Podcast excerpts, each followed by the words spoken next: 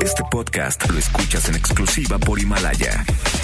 Si aún no lo haces, descarga la app para que no te pierdas ningún capítulo. Himalaya.com.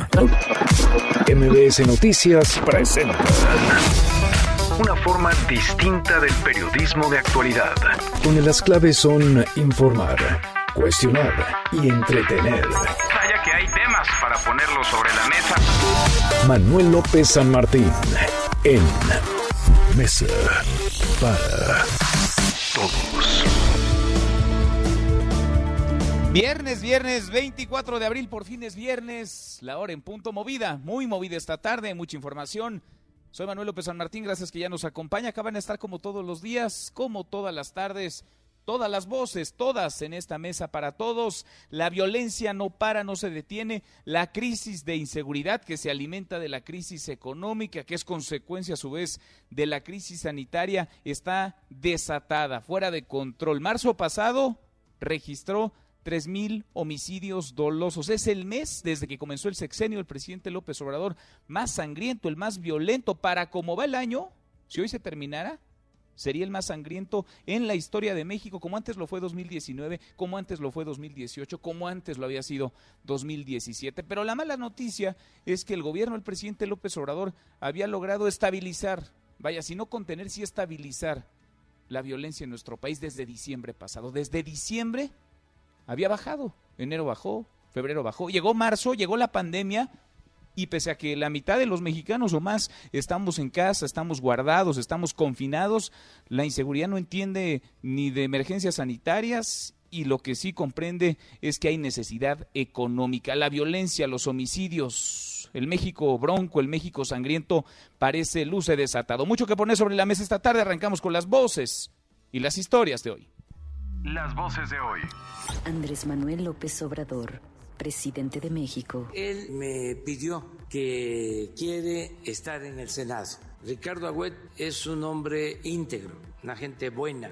Eh, vamos a proponer un cambio en aduanas. Alfonso Durazo, secretario de Seguridad Pública y Protección Ciudadana. El mes pasado tuvimos un ligero incremento que llega a 3 mil. No obstante, podemos decir que estamos prácticamente en la línea de contención. Crescencio Sandoval, general secretario de la Defensa Nacional. Sí, te- hemos tenido casos en el personal eh, de la Secretaría de la Defensa eh, sobre, sobre COVID. Eh, tenemos 481 en total confirmados. Olga Sánchez Cordero, secretaria de Gobernación. Estos eh, los suben a las redes para una impresión de que están siendo solidarios en esta, en esta contingencia, pero más allá de estos hechos aislados, no tenemos un conocimiento de que esto se dé de manera ni generalizada, ni mucho menos en todo el país. Son las voces de quienes hacen la noticia, los temas que están sobre la mesa y estas, las imperdibles de este viernes. Le entramos a la información.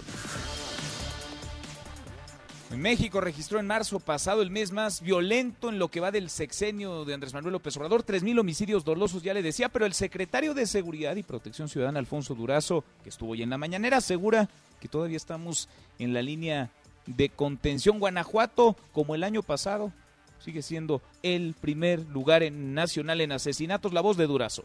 El mes pasado tuvimos un ligero incremento, llega a 3 mil. No obstante, podemos decir que estamos prácticamente en la línea de contención. De no tener esta línea de contención que ha tenido altas, pero también ha tenido bajas eh, relevantes, estaríamos en este eh, punto, eh, que sería la tendencia histórica.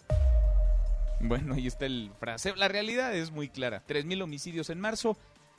Nunca, ningún mes desde que comenzó el sexenio había tenido 3.000 homicidios. Usted llámele como quiera, ahí están los discursos, las narrativas, la realidad y el dato duro es que marzo es el mes más sangriento desde que arrancó el gobierno del presidente López Obrador y es un hecho que febrero, enero y diciembre pasado venían con una tendencia ya a la baja. ¿Qué pasó? ¿Qué cambió en medio de la pandemia y la crisis económica? ¿Que se desató la violencia? ¿Qué sucedió? Vale la pena analizarlo, vale la pena revisarlo. La violencia se resuelve, insiste hoy el presidente López Obrador, con justicia y humanismo. Escuche pero no se ha podido disminuir el número de homicidios dolosos. Y nos preocupa porque eh, no queremos que nadie pierda la vida, no queremos que ningún ser humano pierda la vida. Y nada de que son presuntos eh, delincuentes los que pierden la vida. No, son seres humanos. Y por eso los convocamos constantemente a que depongan su actitud bueno, y el presidente López Obrador anunció una limpia en aduanas, ha confirmado también, como ayer se lo adelantaba, que Ricardo Agüed dejó la Administración General de Aduanas, quiere regresar al Senado. Por cierto, Agüed acudió esta mañana al Palacio Nacional para reunirse con el presidente. El recorte al salario y aguinaldo de los funcionarios públicos es improcedente acorde con la ley. Esto lo dice Ricardo Monreal, el presidente de la Junta de Coordinación Política del Senado, llegó a una reunión al Palacio Nacional con el presidente López Obrador. El presidente López Obrador, que de un tijeretazo le había mochado el aguinaldo en pleno mes de abril a los servidores públicos, a los altos funcionarios de la burocracia. Bueno, esto le dice Monreal tendrán que ser voluntarias. Un decreto, lo digo con todo respeto, del Ejecutivo, jerárquicamente, constitucionalmente, la ley debe estar por encima de él. Es decir, si es una ley general, como es la Ley Federal del Trabajo, que establece el aguinaldo y el salario como un derecho irrenunciable, entonces quienes se sometan a una donación voluntaria es asunto de ellos en el momento de solidaridad. Así lo entiendo yo, pero no se puede aplicar el decreto por encima de la ley. Bueno, y mientras tanto en el gobierno federal no terminan de apretar el acelerador para sacar adelante al país de la crisis financiera, económica en la que nos encontramos, pues el sector privado se pone las pilas y le mete velocidad. Informó que a partir del lunes va a arrancar una serie de mesas de análisis en diversas áreas como salud, economía, turismo y comercio para plantear ayuda concreta al gobierno federal y así poder enfrentar a las muchas crisis que ha generado el COVID-19 y el indicador global de la actividad económica se contrajo ultramal a 1.6% en febrero a tasa anual, es su mayor caída desde noviembre de 2009. Ojo, eh, febrero, falta revisar el indicador de marzo en donde ya estaba el país guardado, estaba ya en casa. Y México superó su primer millar de muertos por COVID-19 en poco más de un mes desde que se reportó el primer fallecimiento, mes y medio prácticamente, 1.069 muertes hasta ahora y 11.633 contagios hasta ahora acumulados. Las Fuerzas Armadas reportan cinco muertos a causa del COVID-19, tres militares en activo, uno en retiro de la Sedena, así como un capitán retirado de la Marina. Hay más de 18 mil elementos apoyando la emergencia. El presidente López Obrador envió el pésame a todas las familias de los fallecidos por el coronavirus. Y Estados Unidos superó las 50 mil muertes por COVID-19. Estados Unidos sigue siendo el principal foco de este brote, de esta epidemia. Donald Trump sugirió ayer inyecciones con desinfectantes para curar a pacientes con COVID-19. Sí, inyecciones con desinfectantes. Bueno, lo corrigió, lo contradijo. Lysol hoy recomienda no ingerir, mucho menos inyectarse sus productos. Y la ONU anunció una alianza con líderes del mundo como Francia y Alemania para acelerar el desarrollo de vacunas y tratamientos contra el COVID-19 y garantizar así un acceso equitativo a ellos. Y en la buena de hoy, porque también hay buenas, recomiendan el consumo de frutas y verduras para tener una mejor respuesta inmunológica, no solo ahora, ¿eh? siempre. Adrián Jiménez, cuéntanos, Adrián, ¿cómo estás? Buenas tardes. Buenas tardes Manuel, te saludo con gusto igual que al auditorio. Una microbiota intestinal saludable es clave para que el organismo tenga una mejor respuesta inmunológica en el combate de enfermedades, destacó Roberto González, profesor visitante de la Escuela Nacional de Medicina y Homeopatía del Instituto Politécnico Nacional. En este sentido, el especialista recomendó que ante la pandemia del COVID-19 es indispensable cuidar de la nutrición, principalmente mediante el consumo de frutas, sobre todo de tipo cítrico y verduras. Escuchemos la microbiota intestinal nos defiende de muchas enfermedades y nosotros gracias a tener una, una alimentación equilibrada la mantenemos bien.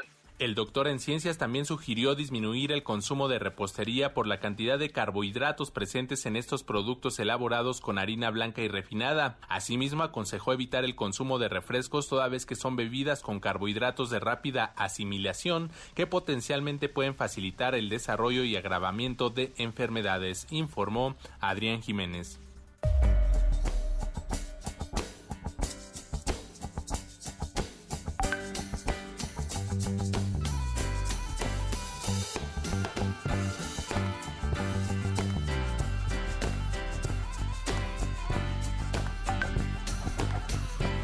Mi querido Miyagi, José Luis Guzmán, viernes. Siempre me da más gusto saludarte los viernes a esta hora en esta mesa para todos. ¿Cómo estás, Miyagi? A mí siempre me da gusto saludarte, Manuel. No importa el día de la semana, siempre es un honor platicar contigo. ¿También los lunes? No, a veces no. Te soy muy Sí, honesto, sí. no siempre. Los lunes te pesa más. Pero bueno, ya llegamos al viernes, ya vamos de gane, llegó el fin de semana, Miyagi llegó con buena música, o por lo menos con buen ritmo. ¿Qué estamos escuchando? Estamos escuchando a The Beatles. Ya sé que no te sorprende, pero Ujú, ¿qué estrictamente es, es porque este fin de semana hay muchísimos eventos a nivel eh, musical para pasarla en casa. Destaca que mañana se transmitirá por primera vez en YouTube la película completa del Submarino Amarillo. Al Submarino Amarillo pertenece esta canción, se llama Baby You're a Rich Man, original del álbum Magical Mystery Tour de 1967, y donde tú puedes escuchar a uno de los Rolling Stones tocando el oboe, que era Brian Jones, este, y también en los coros. Mañana se va a pasar la película completa y la van a pasar en versión karaoke, es decir, vas a ver las letras de las canciones en la pantalla de tu computadora o tu televisor y vas a poder cantar y se vas a poder subir tus fotos a las redes y todo lo demás. Ándale, muy bien. Ahí Y- vas a estar, ¿no? Me imagino, pegado. Ya, de hecho, hasta mi gato tiene ya sus cosas listas para ver la película de los. Beatles. Y también se va a presentar, por ejemplo, mañana tiene un showcase este Alex Lora, desde la sala de su casa. Jimena Sariñana tiene un showcase el domingo. Oye, a ver, espérate, paréntesis, paréntesis, porque yo por ahí vi, leí, escuché en tus redes que hoy van a estar en Charros contra Gangsters los dos, Alex Lora y Jimena Sariñana. Así es. Platicando Órale, precisamente de esto. ¿Y tú vas a ser el host o vas a ser el presentador o qué onda? No, no, nada más, nada más nos están invitando, pero este, sí va a haber, y va a haber otros conciertos, va a haber muchísimos conciertos este, este fin de semana vía remota, así Ajá. que pueden empezar a las 10 de la mañana, mañana es el de los Beatles, Sí. y en la tarde noche ya son los demás, pero este es a las 10 de la mañana en el canal de YouTube de The Beatles, se va a pasar por primera vez completa, remasterizada, el Yellow Submarine, que es considerado una de las clásicas de todos los tiempos de animación. Hay fin de semana completo, entonces, los Beatles no me los pierdo. Y se me antoja también, fíjate, el Tri siempre me ha gustado el Tri y Jimena Sariñana ni se diga. Vale la pena. Antes los voy a escuchar contigo al ratito. Al siete. ratito. Órale pues. Muy bien. Un abrazo, Miguel, gracias. Gracias a ti, Manuel. José Luis Guzmán, como todos los días, a esta hora, en esta mesa para todos. Bueno, hemos venido conversando de la situación, por decirlo menos, típica, inédita, en la que nos encontramos, pero ahora tenemos que hablar de una arista no menor, sino quizá la más profunda, porque es, no de ahora, desde hace tiempo, la principal preocupación de los mexicanos, la inseguridad. En cualquier encuesta, en cualquier momento, digamos, en la última década, la inseguridad aparece en el top, en el lugar uno dentro de las preocupaciones de los ciudadanos, de usted, mía. Y en plena pandemia y con la crisis económica creciendo, el número de homicidios ha registrado un brinco, un pico. De eso va nuestra pregunta del día. ¿Qué crisis le preocupa más a usted? ¿La sanitaria? Evidentemente la del COVID-19. ¿La crisis económica? que ha sido consecuencia de la sanitaria y que tiene a la economía paralizada, a los negocios cerrados y al desempleo bollante creciendo, o la de inseguridad, la de violencia que se alimenta de las otras dos. Opine con el hashtag Mesa para Todos, abiertas ya nuestras vías de comunicación, el WhatsApp 5524-99125, viene el teléfono en cabina 5166-1025. Pausa, vamos arrancando esta mesa, la Mesa para Todos.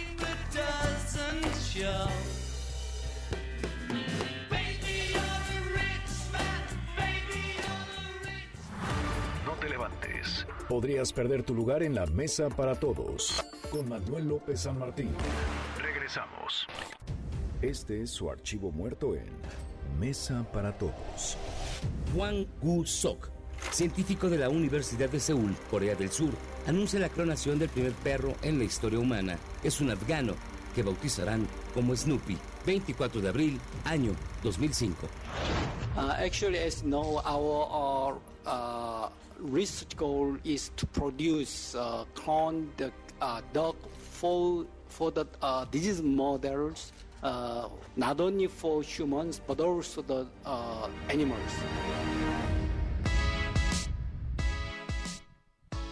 Seguimos, volvemos a esta mesa, la mesa para todos. Tenía un rato ya que la inseguridad no era el centro, no ocupaba el centro de las mañaneras del presidente López Obrador.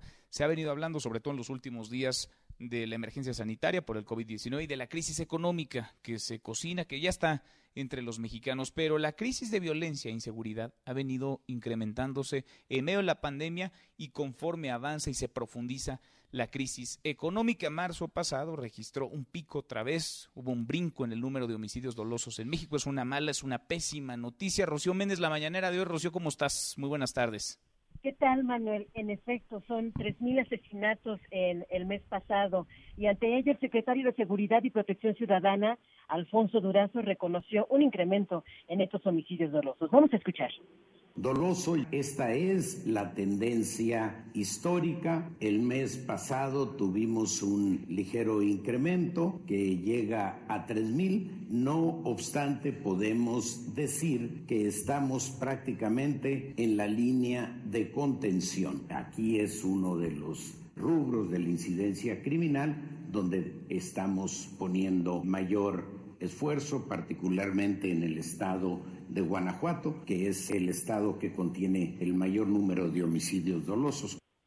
Y también aquí en Palacio Nacional, Manuel, Luis Rodríguez Bucio, el comandante de la Guardia Nacional, informó que ya se investiga a elementos de este corporativo que fueron fotografiados mientras compartían los alimentos con presuntos guachicoleros en el municipio de Venustiano Carranza, en Puebla. Escuchemos elementos de la Guardia Nacional, del área que les toca precisamente supervisar al resto del personal desplegado. El principio de la semana se encontraban revisando en el área de Veracruz y Puebla y en algún momento del regreso se pararon a comer en un restaurante. Después de ver las fotografías de con quién se habían reunido, se inició una investigación por la propia unidad de asuntos internos que es la responsable de ver la conducta de todo el personal de la Guardia Nacional se está actualmente en el proceso de la investigación.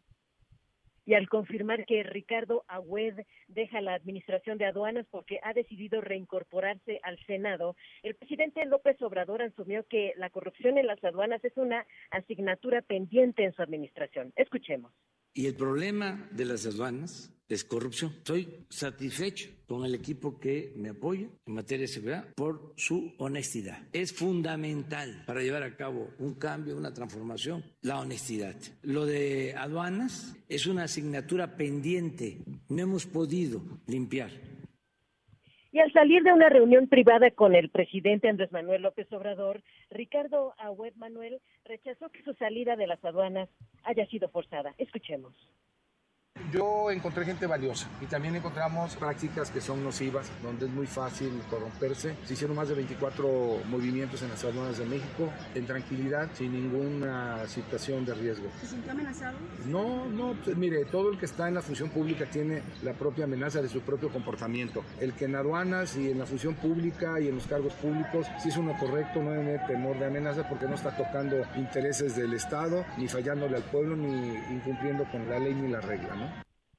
Manuel, parte de lo que se registra aquí en Palacio Nacional. Bueno, interesante la, la, la, mañanera de hoy, llamativa por decirlo menos, Rocío, porque sí fue el tema más bien de inseguridad, de corrupción, otra vez el que estuvo en el centro, en el foco, no tanto así el de la emergencia sanitaria, tampoco el de la crisis económica. Gracias, Rocío. Hasta pronto, Manuel. Hasta muy pronto. Y es que la violencia no entiende de pandemias, no entiende tampoco de crisis. Al México que sangra por esta ola de crimen no le importa ni la emergencia sanitaria ni la crisis económica. Es más, la inseguridad se alimenta y se agrava, diría, pone contra las cuerdas a millones de mexicanos de la crisis. Es decir, estamos en un momento bien complicado en donde la crisis económica, consecuencia de la parálisis de actividades, de la mano de la crisis sanitaria por el COVID-19, aumentó ya, aumentó el número de homicidios de un mes a otro en 8.5%, porque en febrero de este 2020 se registraron 2.766 asesinatos y para marzo, el mes pasado, aumentó en más de 200 el número de víctimas fatales. Y si ampliamos el panorama, si vemos un poco desde lejos la película, 2020 se encamina ya a convertirse en el año más sangriento del que haya registro.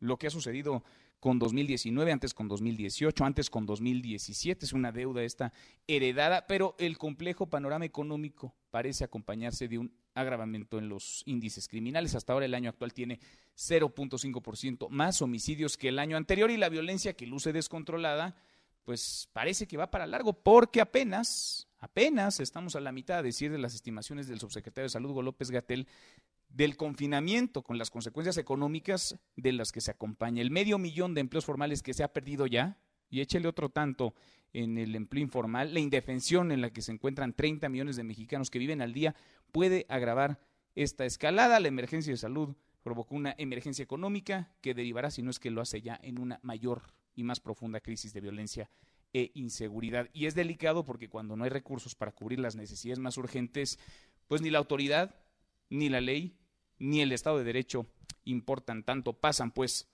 a segundo, a segundo plano. Le platicaba ayer el consorcio Mota Engine México ganó la licitación pública para la construcción del primer tramo del Tren Maya, una de las obras de insignia prioritarias del presidente López Obrador. Es el primer tramo de varios, pero es un avance importante, significativo y hemos ido platicando todo el proceso desde el inicio hasta este primer corte de caja con el director general de Fonatura, a quien yo le agradezco mucho estos minutos, al arquitecto Rogelio Jiménez Pons. Gracias, arquitecto. ¿Cómo estás, Rogelio? Muy buenas tardes. Buenas tardes, ¿cómo estás? Tus órdenes. Bien, muchas gracias por platicar con nosotros. A ver, este es el primer tramo de cuántos arquitectos, ¿cómo es que se llega a esta eh, resolución, esta propuesta ganadora en esta primera licitación? Sí, van a ser cinco licitaciones este año, de aquí a finales de mayo vamos a tener estos procesos, eh, principios de junio también. Van a ser cinco licitaciones más o menos de este rango de inversión de alrededor de los 15 mil a 17 mil millones aproximadamente cada tramo. Esta llegó a esta conclusión, son eh, licitaciones abiertas internacionales para que motiven la formación de consorcios compuestos normalmente por empresas nacionales e internacionales. Aquí cabe eh, hacer este, hincapié en que es muy importante contar con este experiencia internacional en este tipo de obras porque México dejó de hacer ferrocarriles hace más ya de 50 años. Entonces son nuevas tecnologías, nuevas cosas, donde la experiencia eh, internacional se tiene que juntar con la experiencia local para lograr las mejores propuestas. Y en este caso, la mejor propuesta en términos tanto económicos como técnicos y financieros fue la de este Motendije gana esa, esa propuesta, digamos, es la más viable. Ya hay interesados, lo sabía desde antes, pero ya hay un, ganador. ¿Qué sigue para este primer tramo, arquitecto? Bueno, este primer tramo se firma el día 30. Esperamos que tengamos ya las, los, la, autorización por parte del sector salud de ciertas zonas, porque no se puede empezar en todas. Eh, podamos empezar de, de menos a más.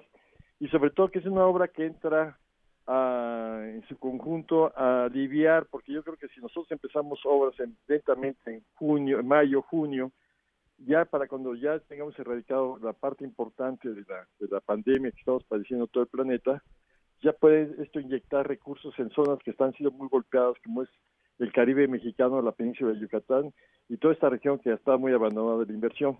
Entonces, hay una expectativa de generar de aquí a fin de año 80 mil empleos en esta región que viene a paliar en algo este, la, la situación grave que se tiene. No, bueno, 80 mil empleos no aparecen todos los días y menos en una región nada más del país. 80 mil empleos en lo que resta, digamos, de aquí a que termine 2020. Así es, eso nuestra, nuestra pretensión es entre empleos directos e indirectos.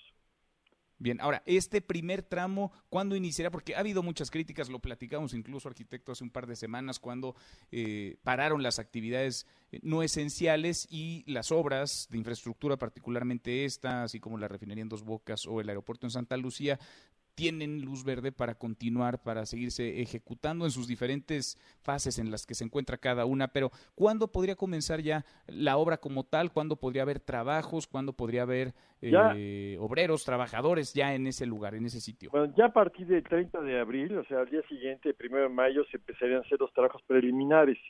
Eso es muy importante. Los protocolos de seguridad para la gente es muy distinto en las ciudades, ¿no? Aquí estamos hablando de zonas abiertas donde va a haber controles, se tienen que fabricar primeros campamentos. La, intención es tener prácticamente cada 10 kilómetros un frente de obra, y significan varios campamentos, significa varias instalaciones. Y eso es lo primero con lo que iremos empezando, con obras preliminares, obras de bajo impacto en términos de gente, y de ahí poco a poco ir aumentando la fuerza laboral y concordancia con protocolos de salud y sobre todo que entren en, en cierta medida dándoles, dándonos la seguridad que no vamos a exponer a nadie. La diferencia de las obras en el campo, las obras en las ciudades, que es muy distinta a la asignación de las obras mismas y sobre todo que el trabajador cuando llega a desarrollar, a construir un edificio, pues llega a través del transporte colectivo, que son zonas donde sí hay mayor contagio. Aquí en estas condiciones podemos tener un control mejor de salud.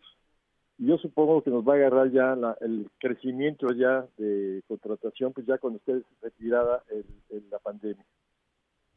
Bien, ahora, los permisos es otro de los grandes de los grandes temas y preocupaciones. ¿Cómo está el tema de los permisos, de las autorizaciones, sobre todo en materia de medio ambiente, arquitecto? Esas primeras cinco tramos prácticamente vamos sobre los derechos de vía que ya están impactados de hace décadas. Entonces lo que tenemos ya son las anuencias este, autorizadas por la Semarnat. Es una anuencia que nos permite, eh, pues ahora sí que es, es un trámite menor que un estudio de impacto ambiental esto se debe a que ya son zonas muy impactadas donde actualmente sigue pasando un tren. Obviamente pasa un tren a una velocidad mínima y en, condiciones muy este muy penosas, pero ahorita existe remodelar esa esa vía, ese derecho de vía y hacerlo eficiente. Entonces, en consecuencia, los estudios son menos demandantes. La parte donde sí tenemos las partes negras, que es el tramo 6 y el tramo 7 en particular, si eso es todo, ya estamos en los estudios y ahí se tienen que hacer toda la termetología, los estudios de impacto ambiental muy amplios y que son de alto espectro y sobre todo ver las medidas de mitigación que tenemos que aplicar. Ahora, la situación económica, la pandemia por COVID-19, ¿no ha alterado el calendario, las fechas? ¿Sigue siendo la misma el pronóstico, la estimación para que el tren Maya comience a rodar? Sí, así es. Este, tenemos las mismas condiciones, inclusive lo deseable es meter, inyectarle recursos en una zona que está ahorita deprimida. Entonces, este, yo creo que mucho esto va a generar aliento en esa zona aunque obviamente son mercados distintos, pero el otro día platicaba con el presidente de hoteleros de Cancún, me decía, no, pues bienvenido, hasta los eh, hoteles medios y populares se van a ver beneficios. Y esto va a implicar ya una derrama poco a poco que va a, paliar en algo a, la zona.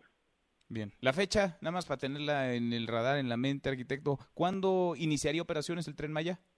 El Tren Maya debe iniciar a mediados del 2023, a mediados de año, yo espero que ya estemos en las pruebas ya echando a dar ya locomotoras, vagones, en fin, empezar eso para que ya estemos plenos a finales del 23 y ofrecer servicios de todo el 24 y en adelante. Buenísimo. Pues seguimos platicando, como siempre, el avance de esta obra, que es una de las prioritarias del presidente López Obrador de su gobierno. Gracias, como siempre, Rogelio. Muchas gracias, arquitecto. Gracias. Muy buenas tardes. Es el arquitecto Rogelio Jiménez Pons, el director general de Fonatur. El tren Maya va, terminó ya el primer, digamos, paso para comenzar la construcción. Uno de los cinco tramos está licitado, está asignado y comenzará la obra, pues ya, a la vuelta de la esquina. Casi llegamos a la media hora con 28. Pausa, volvemos con un resumen de lo más importante del día. Esta mesa, la mesa para todos. No te levantes. Podrías perder tu lugar en la mesa para todos. Con Manuel López San Martín. En Mesa para Todos, la información hace la diferencia. Con Manuel López San Martín. Seguimos, volvemos de esta mesa a la mesa para todos. Casi llegamos a la media hora con 29. Vamos con un resumen de lo más importante del día. Resumen nacional. Bueno, vamos a darle una vuelta al país, cómo anda el número de casos confirmados por COVID-19 y sobre todo las medidas que algunas entidades van tomando para restringir la movilidad, medidas en algunas entidades más radicales que en otras, por ejemplo en la Ciudad de México, en donde pues eh, cerraron el 20% de las estaciones del sistema de transporte colectivo metro, estaciones también del metrobús, del tren ligero, en donde se aplica el hoy no circula parejo a todos los vehículos sin importar su holograma. Ernestina Álvarez, Ernestina, buenas tardes, ¿cómo estás? Manuel, buenas tardes para ti, para el auditorio. Te informo que la Ciudad de México es el epicentro de los contagios de coronavirus en el país, al concentrar el 27% de los casos. Por ello, las autoridades buscan reducir la movilidad con la aplicación del hoy no circula obligatorio, con el cual dejaron de transitar 400 mil vehículos por día y se logró una disminución de hasta el 70% de los automotores que circulan por la capital. Este jueves se multaron a 36 personas, se emitieron 35 apercibimientos y un vehículo fue llevado al corralón por no respetar el hoy no circulo obligatorio, mientras que en el transporte público se obliga a los usuarios a usar cubrebocas y mantienen cerradas 36 estaciones del metro, 47 del metrobús y 4 del tren ligero. Hasta el momento la Ciudad de México registra 3.157 contagios de coronavirus y 288 decesos, mientras que 570 personas están en estado grave e intubadas. Además, Cuatro hospitales reportan saturación en terapia intensiva. Se trata del Manuel G. González, el Juárez y el General de México y el Instituto Nacional de Ciencias Médicas y Nutrición.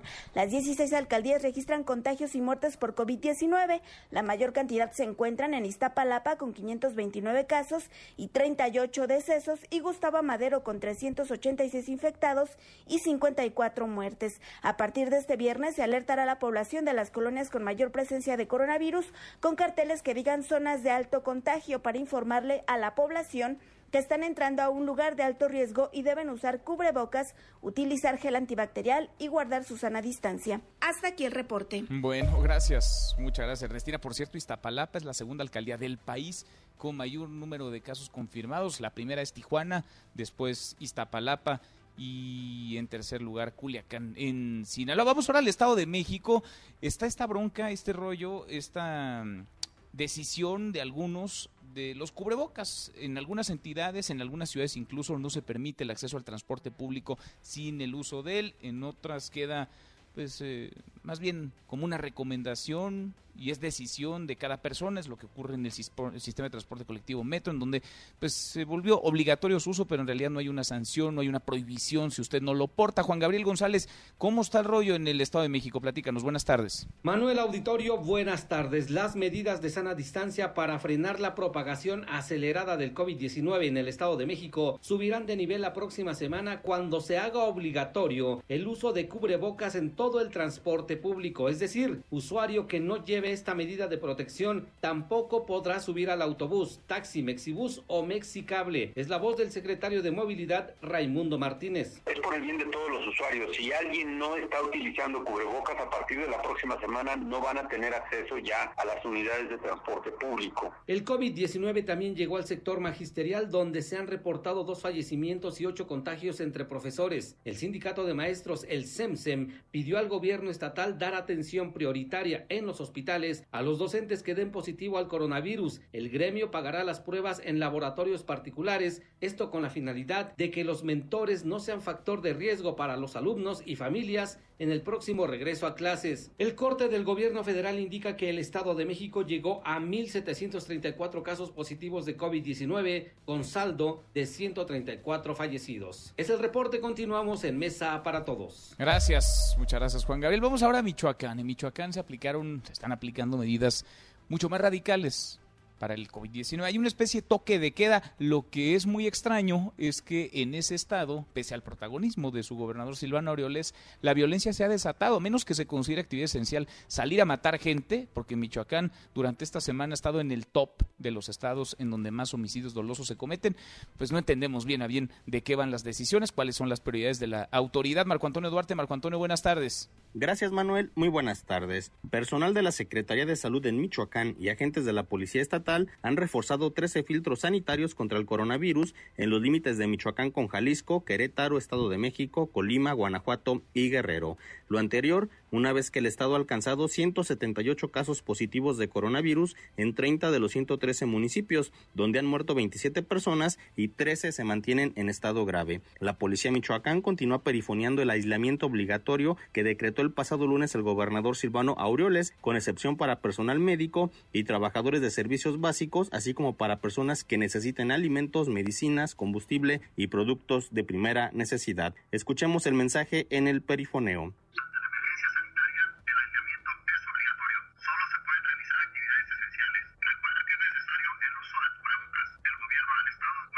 Sin embargo, este viernes el abogado David Romero Robles, reconocido defensor de la autonomía de los pueblos indígenas de Michoacán, presentó ante el Congreso del Estado una solicitud de juicio político contra el gobernador Silvano Aureoles, esto para intentar echar abajo el decreto de aislamiento obligatorio. Hasta aquí mi reporte, continuamos con más en Mesa para Todos. Gracias, muchas gracias Marco Antonio. Y es que está la tentación autoritaria ¿eh? de más de uno que se van retratando en medio de esta contingencia, de esta situación inédita en la que nos encontramos, porque, a ver, el toque de queda es, ya no digamos violatorio a los derechos humanos, es un atropello a la propia constitución, es por supuesto un dardo contra la libertad de los ciudadanos, pero así se las gastan algunos, insisto, así se van retratando algunos de cuerpo entero en Baja California Sur. Se va a castigar con 36 horas de arresto, multas o en su caso trabajo comunitario por tres días a quien salga de casa sin justificación. Además se restringe el tránsito de personas a traslados individuales. La medida inicia a partir de mañana. Es la voz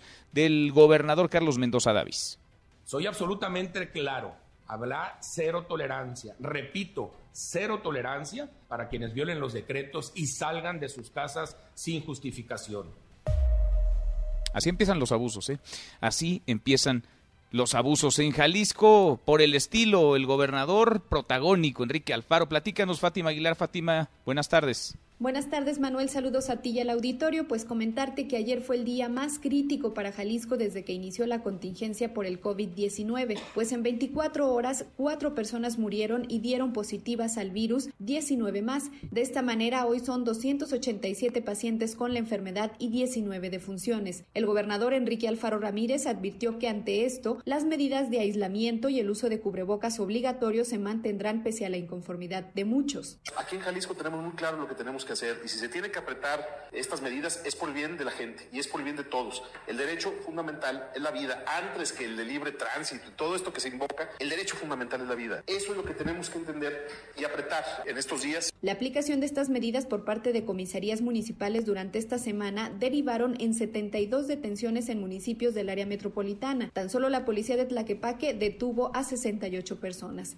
A nivel económico, los efectos de la pandemia se comienzan a resentir. En una encuesta del gobierno gobierno estatal reveló que más del 30% de unidades económicas han cerrado o lo contemplan y otro 90% en unas semanas más no podrán pagar salarios. Lo que continúa sin bajas es la delincuencia, pues hoy el Estado mantiene incremento en homicidios dolosos, feminicidios y distintas modalidades de robos. Es el reporte desde Jalisco. Continuamos en Mesa para Todos. Gracias, muchas gracias. Fátima, no, pues qué bueno que el gobernador sabe qué hacer, ¿eh? qué bueno que está tan seguro de su fórmula porque Jalisco ni aparece dentro de los estados en donde la movilidad se ha disminuido más. No está en el ranking, en el top 5 que se presenta de parte del gobierno federal.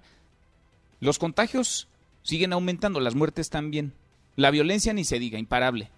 Mala cosa, ¿eh? Cuando en plena emergencia sanitaria y económica los políticos están en la carrera de la grilla y popularidad más interesados en su vanidad que en su responsabilidad, anteponiendo el reflector a la serenidad. Y entre otras cosas, la pandemia de COVID-19 ha desnudado las ambiciones de quienes están ensimismados en su fama y mirándose en el espejo de la pedantería. Cuéntanos lo que pasa en Sinaloa. Karina Méndez. Karina, buenas tardes. Hola, ¿qué tal Manuel? Buenas tardes. Desde Sinaloa te saludo y te informo que la Secretaría de Salud dio a conocer que en el estado hay 59 nuevos pacientes contagiados con coronavirus COVID-19, sumando 443 activos. Hay seis muertos por la enfermedad, dos mujeres y cuatro hombres, sumando 67 fallecimientos. En más información te comento que el gobernador Quirino Ordaz Coppel, reforzando la capacidad para atender a pacientes, realizó una nueva entrega de equipo e insumos para 19 hospitales en el estado. Escuchemos al gobernador Quirino Ordaz Coppel.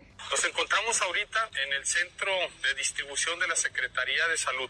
Vamos a ahorita a echar ya a caminar todo este equipo de transporte para hacer una distribución de materiales, de equipamiento, de insumos médicos para proteger más a nuestro a nuestros trabajadores del sector salud. Para finalizar, te comento que la COEPRIS está alertando a la sociedad con el uso de cubrebocas, ya que es indispensable para toda la población. Los choferes de unidades de ruta y los empleados de cualquier establecimiento deben portar cubrebocas, así como la población en general. Hasta aquí mi reporte. Continuamos con más información en Mesa para Todos. Gracias, muchas gracias, Karina. Bueno, y en la mañanera el presidente López Obrador envió el pésame a las familias de los fallecidos por el COVID-19. Listó además los lugares que han cumplido y los que no están cumpliendo con el confinamiento. Rocío Méndez, de nuevo, Rocío, platícanos. Buenas tardes.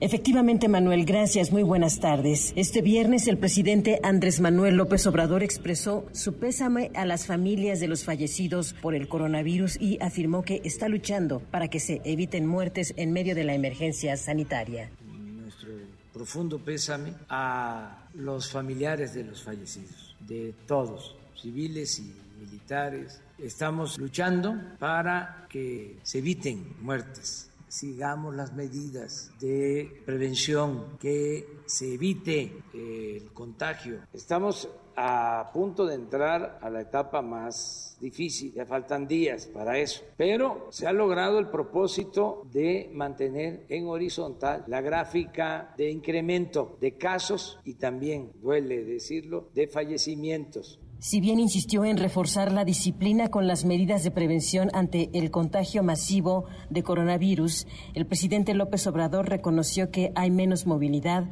en gran parte del territorio nacional. Pedir que se cumpla, se ha ido avanzando, hay menos movilidad, la gente está ayudando mucho, haciendo caso. Más que la prohibición es convencer, persuadir. En el caso de los estados, con mayor cumplimiento, Quintana Roo, Baja California, estos tres tienen daño por la epidemia. Con menor cumplimiento, Colima, Durango, Hidalgo, Querétaro, y Tamaulipas. Es el reporte al momento. Gracias, muchas gracias, Rocío. A propósito, el presidente López Obrador va a definir junto con secretarios las 10 subsecretarías que van a desaparecer esto como parte de las medidas de austeridad ante el COVID-19. Rarísimo ese caso, ¿eh? porque les van a cambiar el nombre, realmente no es que desaparezcan. ¿Por qué? Pues porque el propio presidente ha dicho que no se va a correr a nadie de su gobierno, que tampoco se va a achicar la estructura de la administración pública. Entonces, el nombre de subsecretaría puede desaparecer, le cambiarán, le pondrán coordinación, dirección, pero las personas que trabajan ahí seguirán siendo las mismas y seguirán también ganando lo mismo. Hasta aquí el resumen con lo más importante del día. Pausa y volvemos. Hay más en esta mesa, la mesa para todos. Información para el nuevo milenio. Mesa para todos con Manuel López San Martín. Regresamos. Más información y análisis en Mesa para todos con Manuel López San Martín. Los numeritos del día.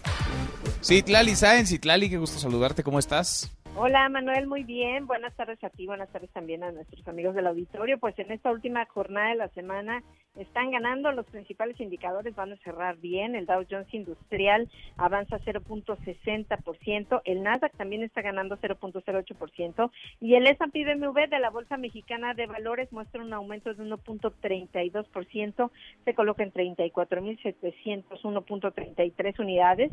Sin embargo, el peso mexicano está presionado por el dólar estadounidense en este viernes, se compra en 24 pesos con 54 centavos, se vende en 25 pesos con 51 el euro se compra en 27 pesos con 10 y se vende en 27 pesos con 13 centavos. Manuel, mi reporte al auditorio. Gracias, muchas gracias. Lali, buen viernes, buen fin de semana. Igualmente, buen fin de semana para ti. Buenas tardes. Gracias, buenas tardes. Somos un mundo llamado México HSBC presenta. Son tiempos de desafíos, pero frente a ellos está el mundo que se queda en casa, el de los que llevan despensa para sus mayores, el de quienes postean día 15 de la cuarentena, el mundo que festeja cumpleaños por videoconferencia y también el de los que siguen saliendo para mantener el país en marcha. Hay miles de mundos en México. Esa es nuestra fuerza y si los unimos todos, somos mucho más que un país. Somos un mundo llamado México. HSBC. Juntos prosperamos. Economía y finanzas con Eduardo Torreblanca. Lalo, qué gusto saludarte, ¿cómo estás? Igualmente, Manuel, me da mucho gusto poder saludarte. Es al auditorio. Oye, Lalo, pues cuando todavía no empezaba lo verdaderamente complicado, ni de la pandemia, ni de la crisis económica, la economía en México estaba ya cayendo. Hablo de febrero pasado y la que se nos viene, no hay que abrocharnos los cinturones, Lalo. Sí, oye, cualquier montaña rusa va a quedar como anécdota porque en febrero, según datos del IGAE, el Índice Global de Actividad Económica, que es una suerte de cálculo del Producto Interno Bruto mensual, durante el mes de febrero, segundo mes del año, no habíamos comenzado ya a sentir que llegaba el COVID a nuestro territorio. Era una curiosidad de, que había azotado a Asia y comenzaba a atacar fuertemente a Europa la economía creció en términos anualizados, un comparativo de febrero de este año con respecto a febrero del año pasado, menos 1.6%. No se tiene dato eh, mayor o de, importancia mayor o, similar desde hace 11 años. Este, este menos 1.6% es nada más, digamos, el enganche de lo que habremos de vivir los meses de marzo, abril y mayo, particularmente abril y mayo, que serán los más difíciles en cuanto al parón económico que hemos tenido que experimentar como otros países del mundo. Con respecto al mes previo, el IGAE se contrajo 0.2%, según datos primarios, escuche usted, es importante, menos 5.7%, secundarios menos 0.6% la industria, terciario avanza 0.1%, salva el honor del sector terciario, el, sector de comercios y servicios. Con respecto a anuales, en términos anualizados, insisto, menos 1.6%, primarias menos 8.3%, importante la contracción en el campo, secundarias menos 3.5% y terciarias también con negativo 0.3%, y esto anticipa pues que será muy importante la baja que se presente durante el mes de marzo, pero sobre todo durante los meses de abril y mayo, como es como ha sucedido en la mayor parte de, los países en el mundo y esto anticipa vísperas de cómo podrá ser la contracción económica en todo este año que será de niveles históricos. Yo creo que en más de 90 años no habremos tenido una contracción de las que vamos a tener que experimentar este año y de la que vamos a salir ciertamente, ¿no? Pero no pues va a ser poco el esfuerzo, el sacrificio que se Ni tampoco va a ser rápido a este ritmo el que traemos. Y hablas de abril y mayo, si todo marcha de acuerdo a los planes, ¿no? A las estimaciones, Lalo, porque si esto se prolonga hacia junio, julio, no, no, no, pues, eh, la situación puede ser realmente catastrófica en términos económicos, pero además en términos de violencia e inseguridad. Ya estamos viendo las consecuencias de la crisis económica que está mandando a la calle todos los días a miles de personas, dejando sin sustento todos los días a miles de familias. Claro, es una consecuencia del COVID-19, pero si no hay políticas suficientes para hacerle frente, esto se va a poner complicadísimo, más todavía de lo que ya está. Sí, si no hay políticas que amortiguen en algo esta situación, pues de más abajo vamos a tener que levantarnos, ¿no? Va a ser muy importante la contracción económica, lamentablemente, mientras en otras economías será importante, pero será muy rápido el poder salir de este de esta circunstancia económica que impuso la pandemia, ¿no? Pues ojalá, porque yo veo también al sector empresarial, a la iniciativa privada, rebasando, ¿no? Al, gobierno y no en mala leche, rebasando para tratar de sobrevivir, de subsistir, Lalo.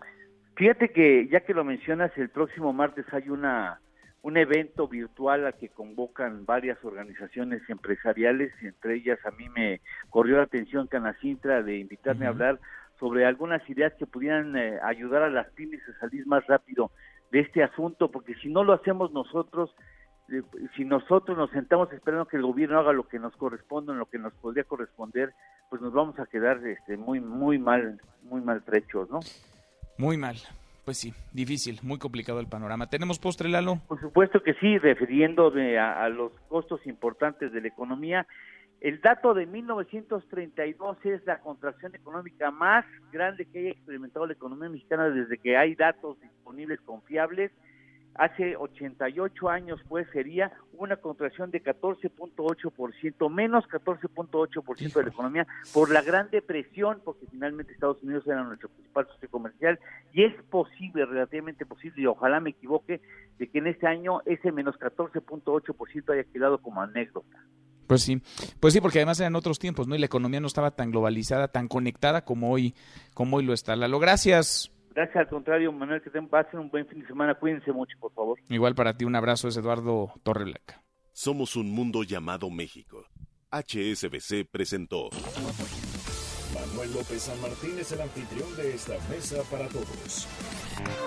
Bueno, vamos casi cerrando esta primera hora de la mesa para todos. Me detengo en nuestra pregunta de hoy porque queremos conocer, hemos hablado de la crisis sanitaria por el COVID-19, de la crisis económica, de la crisis de inseguridad. Queremos conocer a usted cuál le preocupa más, cuál le duele más, cuál siente, cuál percibe más cercana. En plena pandemia, con la crisis económica creciendo, el número de homicidios dolosos registró un pico en marzo pasado, tres mil asesinatos, tres mil en un solo mes, es el mes más violento, el mes más sangriento desde que comenzó el gobierno del presidente López Obrador. ¿A usted qué crisis le preocupa más? la sanitaria, la económica, la de seguridad, o todas. El 47% de la gente nos dice, todas, de quienes han pasado por nuestra cuenta arroba MBS Noticias, 30% la económica, 14% la sanitaria, 9% la de seguridad. Siga participando, gracias, muchas gracias por escucharnos. Saludamos a nuestros amigos que nos escuchan a través de Radionet en el 1490 de AM allá en Ciudad Juárez, Chihuahua. Un abrazo hasta el norte del país. Pausa y volvemos con la segunda de esta mesa, la mesa para todos. Información para el nuevo milenio. Mesa para todos con Manuel López San Martín. Regresamos. Más información y análisis en Mesa para todos con Manuel López San Martín.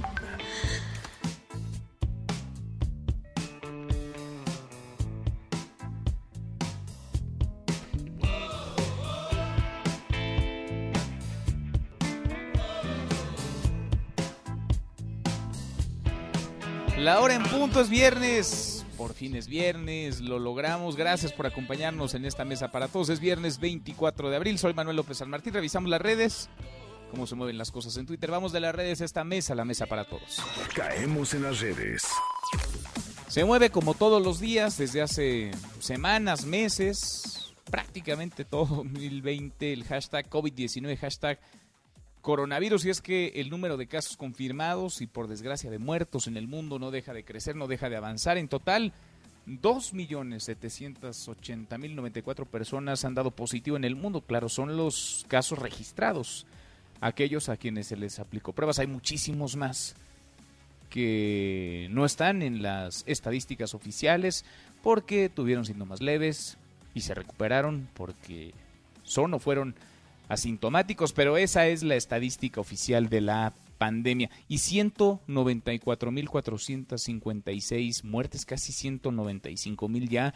Eh, Estados Unidos sigue a la cabeza, 2 a 1 prácticamente el segundo lugar en el número de defunciones. Estados Unidos ha superado las 50.000 defunciones. Italia casi 26.000 muertos, España 22.524, Francia 22.245 personas fallecidas, el Reino Unido 19.506 y así es el ranking del horror de este COVID-19. A propósito del coronavirus, hashtag Lysol, sí, y hashtag Trump, porque el presidente de Estados Unidos sugirió ayer investigar y de ser posible aplicar inyecciones con desinfectantes para curar a pacientes con COVID-19 de ese tamaño, imagínense, de ese tamaño la inteligencia, el sentido común, pues, de ese tamaño la ignorancia o la desesperación de Donald Trump. Bueno, pues Lysol tuvo que salir a aclarar, increíble, lo contradijo y recomendó lo obvio, no ingerir, mucho menos inyectar sus productos.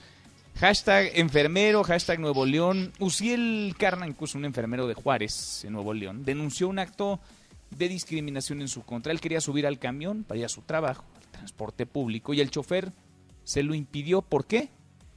Porque llevaba uniforme de enfermería. Es triste lo que está ocurriendo en varias partes del país. Al personal médico no solamente se le violenta, se le agrede, se le discrimina, se le ataca no se le apoya como en otros países. No solamente eso, las autoridades a veces tampoco, ¿eh? Les envían a la guerra, a la primera línea de esta batalla, sin fusil, sin insumos, sin herramientas, sin materiales necesarios para tratar a pacientes con COVID-19. Escuche este relato, es el de Uciel Carranco, enfermero. Un enfermero, una historia de tantas en nuestro país. Me siento súper enojado porque ya voy a trabajar. Entro a las 9 y un camión no me quiso subir. Pensé que esto no pasaba acá, pero es verdad. No me quiso subir porque traigo el uniforme. Me dio mucho más coraje porque literal llevo más de 20 minutos esperando. Y subió a todos. Y a mí me dijo que no. Y me da mucho sentimiento.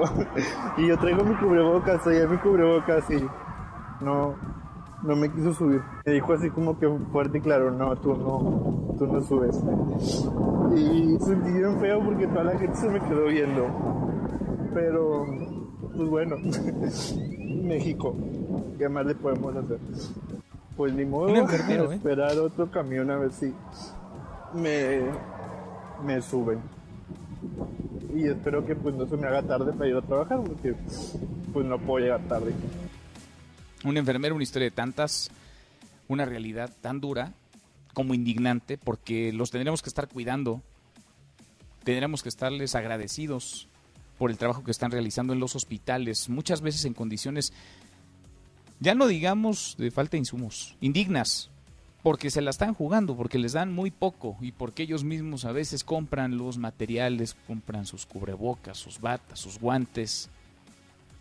Hacen muchísimo con poco que reciben y, ni así, a veces la sociedad valora, agradece, al contrario, estigmatiza, discrimina, agrede. Tras lo ocurrido, el gobernador de Nuevo León, Jaime Rodríguez Calderón ofreció una disculpa al enfermero, anunció que destinarán 60 o 70 camiones para el traslado de personal médico, se están tardando ya. Además,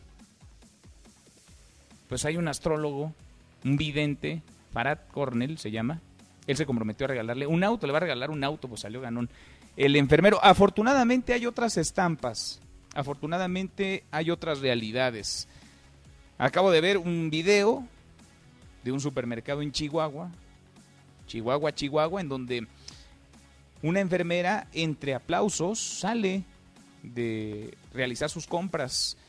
Cajeras, los vigilantes de este supermercado, los clientes, quienes están realizando sus compras, le aplauden. Es lo que tendríamos que hacer, lo que hacen en todo el mundo, ¿eh? o en buena parte del mundo, reconocer el trabajo, reconocer cómo se están rifando en el primer frente de batalla el personal médico, las enfermeras, los enfermeros, médicas, médicos, y de ahí para abajo, ¿eh? anestesiólogos, camilleros, personal de intendencia, todos quienes de alguna manera están, ya sea con los pacientes en la parte administrativa, de alimentos, de los hospitales, de las clínicas, de los institutos de salud. Y hashtag Ascenso MX porque hoy, pues hoy parece que es todo nada. Hoy es la última oportunidad para salvar la Liga de Ascenso. De eso y más platicamos con Nicolás Romay. Deportes. Con Nicolás Romay. Querido Nico, qué gusto saludarte, ¿cómo estás? Bien, Manuel, me da mucho gusto saludarte a ti y a toda la gente que, que nos acompaña esta tarde. ¿Te has llegado, Manuel, a asquear de la política mexicana? Uy, uy, si te platicara, Nico, sí. Varias veces. Varias veces me revuelve incluso el estómago a veces cuando estamos al aire, pero sí, ¿por qué?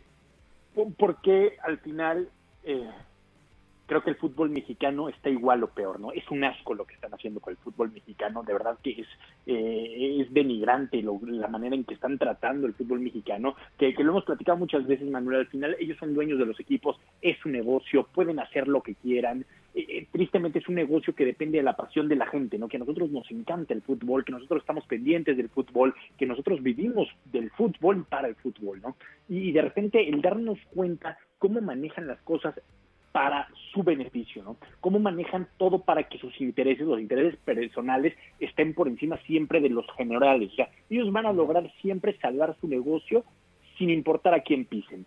¿A qué se llegó eh, a un acuerdo hoy? Hoy se llegó a un acuerdo, ¿sí? Eh, eliminan el ascenso y el descenso, que era lo que querían de Liga MX a el ascenso MX. Eso era lo que ellos buscaban, ¿no? Eso era lo que ellos querían. Pero por el otro lado, también buscaron, eh, Manuel, eh, pues la, manera de tener contentos a los eh, presidentes y a los dueños de tercera división, de segunda división, de, Liga Amateur. Entonces, en esta catafixia, por decirlo de alguna manera, o en este cabildeo, consiguen mantener el ascenso de tercera división a segunda división y de segunda división a la nueva liga de expansión.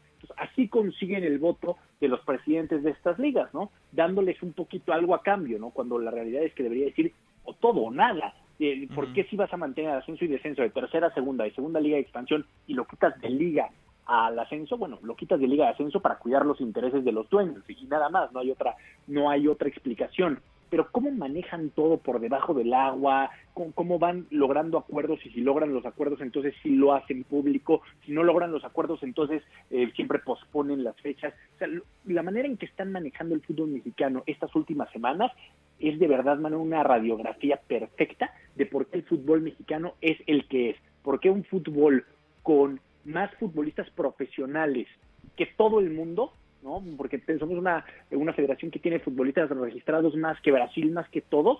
¿Por qué somos como somos? ¿no? ¿Por qué no podemos trascender? ¿Por qué no logramos trascender? Es por los que lo manejan, es por los dueños. Híjole, ¿y en qué situación? no Porque también esto es la sobrevivencia, la supervivencia y me imagino la desesperación en la que están algunos que los convierte o que los desnuda, que los retrata eh, de cuerpo entero. Escuchaba yo declaraciones muy duras, ¿no? De Manuel Puente, Nico, en este mismo sentido.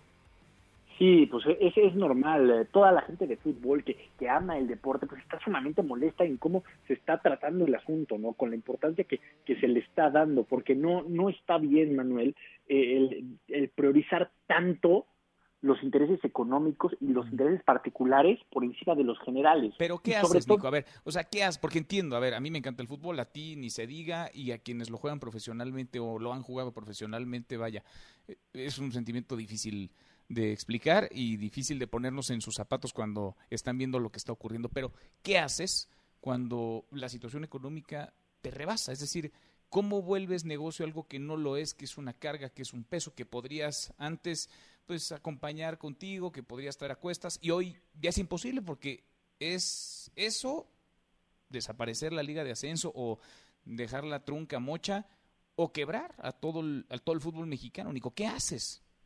A ver, es que tampoco podemos desviar y pensar que por el coronavirus está pasando esto. Recuerdas que esto lo están intentando desde antes que incluso existiera la enfermedad, ¿no? Que, que los equipos de ascenso estuvieron un minuto sin jugar, ¿no? Entonces, tampoco podemos pensar que por la situación que está viviendo todo el mundo está sucediendo esto, no para nada. Lo que está pasando ya lo tenían esas mentes maquiavélicas que manejan el fútbol mexicano y que están buscando cuidar los intereses de sus equipos de primera división para tener seis años eh, un equipo cinco años un equipo en primera división sin riesgo de que baje, ya lo tenían en mente. Ahorita se están agarrando de una situación mundial para decir es que vean, ya es inviable, pero esto ya lo tenían planchadísimo, ¿no? Eh, a ver, están ofreciendo un rescate económico a los equipos de ascenso. Ese rescate económico lo necesitan desde hace seis años, desde hace siete años, no desde ahorita, lo necesitan desde hace mucho tiempo, ¿no? Entonces, eh, creo que sabe mal por eso, Manuel, porque están eh, aprovechándose del momento tan delicado que estamos viviendo todos para para hacerlo, porque ahorita no hay ni cómo protestar, o sea, ahorita los jugadores no tienen ni cómo protestar, no hay ni, partidos que jugar, no hay absolutamente nada, y, están moviendo todo para acomodarlo, ¿no? Que, que repito, Manuel, está bien, o sea, son dueños, ellos tienen que cuidar sus intereses y, las formas en las que las hagan, pues sí nos pueden doler y nos pueden molestar, pero son muy suyas, ¿no? Son, de ellos porque es un negocio y nadie está peleado contra sus intereses, pero sí duele y no dejamos de, decirlo cómo manejan esto, porque al final nosotros tenemos siempre la ilusión de que el fútbol mexicano crezca, de que haya desarrollo, de tantas cosas, ¿no? Eso nos hace ilusión. ¿Y qué va a terminar pasando, Manuel? Que ellos creen que es una gallina de huevos de oro y que siempre va a estar dando huevos de oro pero si no cuidan al aficionado y si de repente tratan tan mal a la gente que le gusta el fútbol, pues va a dejar de dar huevos de oro, ¿eh? Va a dejar de ser tan buen negocio. Entonces tienen que encontrar ese equilibrio y esa balanza para decir, oye, las decisiones que estoy tomando, ¿hasta dónde? Sin duda. Bueno, pues entonces hoy entierran al ascenso en México, Nico. Hoy entierran a esta liga, no más ascenso no más ascenso a la primera división, no más descenso, que es lo que sobre todo lo que más les importa, ¿no? No más descenso al, ascenso en X, que ahora se va a llamar Liga de, Expansión o de Desarrollo, ahí le, echarán coco para poner un buen nombre, tienen muchísimas cosas que arreglar, tantos temas que, que poder eh, recuperar, pero bueno, eh, veremos qué termina pasando, Manuel. Por cierto, en Holanda ya dieron por terminada la liga, ¿eh? Ya dieron por terminada la liga. ¿Ya se acabó? sí, ya se acaba, no hay campeón, eh, no hay ascenso, no hay descenso, dicen, oye, ¿sabes qué? Este año como si no hubiera existido. Nos vemos en el próximo torneo, arrancamos el próximo torneo, ahorita no hay manera de, hacerlo y por ahí agosto eh, de julio o no sé cuándo arrancamos el próximo torneo. Pues a ver si no hacemos lo mismo acá en unos, en unos meses, porque aquí vamos tarde con respecto a lo que está ocurriendo, a la realidad que vive ya Europa desde hace tiempo. Abrazo, Nico, y los escuchamos en un ratito. A las tres lo esperamos, se va a poner sabroso, Manuel, te mando un abrazo. Abrazo grande, Nico, Nicolás Romay con los deportes. Pausa, antes una vuelta por el mundo de la mano de mi tocayo Manuel Marín y volvemos. Hay más en esta mesa, la mesa para todos. Internacional. El número de víctimas mortales en España se redujo a 367, la cifra más baja en un mes. El país ibérico busca a toda costa aplanar la curva de contagios a la vez que lucha por reabrir la economía y evitar así una crisis económica. Renunció a su cargo el ministro de Justicia brasileño Sergio Moro, famoso por llevar a la cárcel al expresidente Lula da Silva. Su renuncia se da por diferencias con el presidente Jair Bolsonaro, quien en los últimos días ha visto su popularidad caer de manera importante por la forma en la que ha negado la importancia de la pandemia, mientras en su país se disparan los casos y el número de víctimas.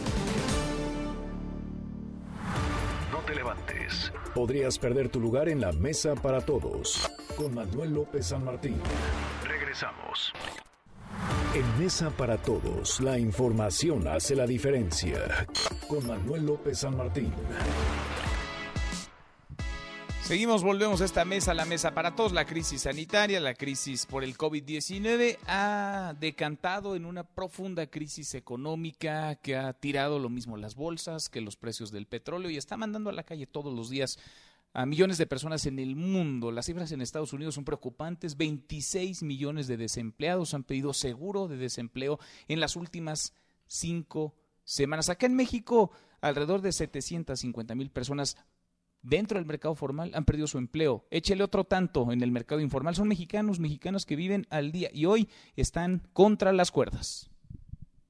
Están utilizando una metodología caduca. En tres años no hubo inversión en exploración, en perforación de pozos en Pemex y calificaban muy bien a Pemex. Ahora que hay inversión, califican mal a Pemex. Estamos proyectando que el crecimiento global en 2020 caiga 3%.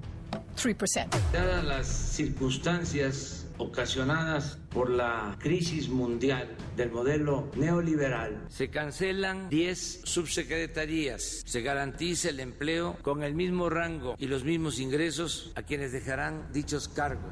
Se posponen las acciones y el gasto del gobierno con excepción de los siguientes programas. Pensión para el bienestar de los adultos mayores, Sembrando Vida, Jóvenes Construyendo el Futuro, Aeropuerto General Felipe Ángeles, construcción de la refinería de Dos Bocas se otorgarán 3 millones de créditos dirigidos a la población más necesitada y a la clase media. Se crearán 2 millones de nuevos empleos. Vamos a demostrar que hay otra forma de enfrentar la crisis. La prioridad del gobierno va por delante, sus programas, sus megaproyectos. El ahorro está si el presidente se decide a cancelar de una vez por todas la refinería de dos bocas. Que cualquier empresario está en su derecho de liquidar conforme a la ley a cualquier personal que no pueda mantener. El gobierno se sacrifica, se aprieta el cinturón.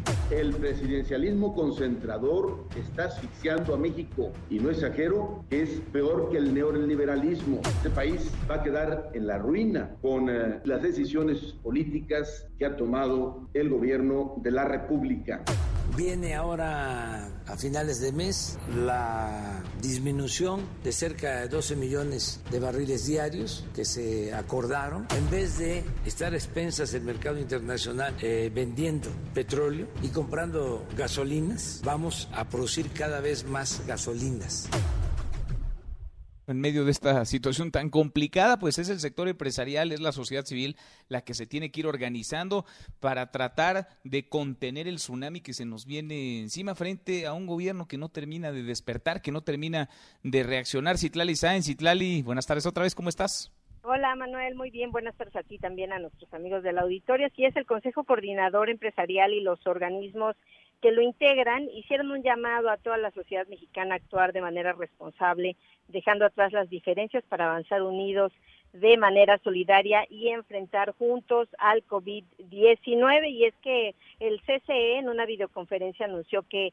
ha organizado 11 mesas de trabajo para pues enfocar el análisis y sobre todo articular algunas propuestas concretas, recomendaciones que van a hacer de nueva cuenta al Ejecutivo Federal, pues a fin de enfrentar, dijo, al enemigo en común que es el COVID-19. Bueno, Carlos Salazar, el presidente del Consejo Coordinador Empresarial, dijo que esta convocatoria incluye a todos los sectores de la sociedad, académicos, especialistas, pues para mejorar el decálogo, el decálogo que ellos han presentado al presidente Andrés Manuel López Obrador. Vamos a escuchar lo que dijo.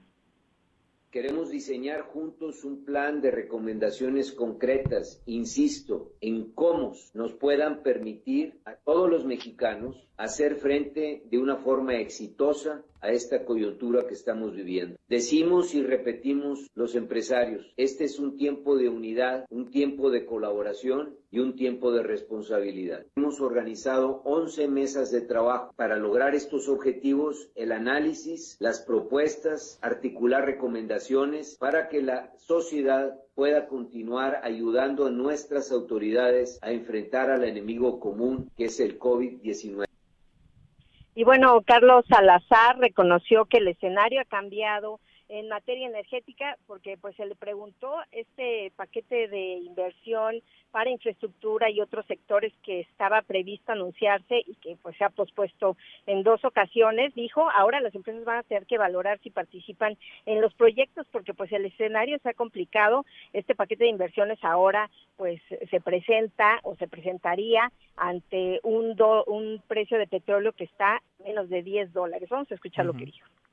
Creemos nosotros que cuando empiece la reactivación, el sector energético va a jugar un papel preponderante. No ha habido todavía la respuesta del plan de infraestructura en donde el sector privado propuso una serie de inversiones. ¿Y por qué no ha habido respuesta? Porque bueno, las condiciones han cambiado totalmente. No es lo mismo invertir en petróleo cuando el petróleo valía 50 o 60 dólares el barril a invertir en petróleo cuando, cuando el barril hoy está colocado a menos de 10 dólares. Esto hará que cualquier compañía tendrá que revisar y ver cuáles son sus posibilidades y sus intereses para invertir en un sector como ese.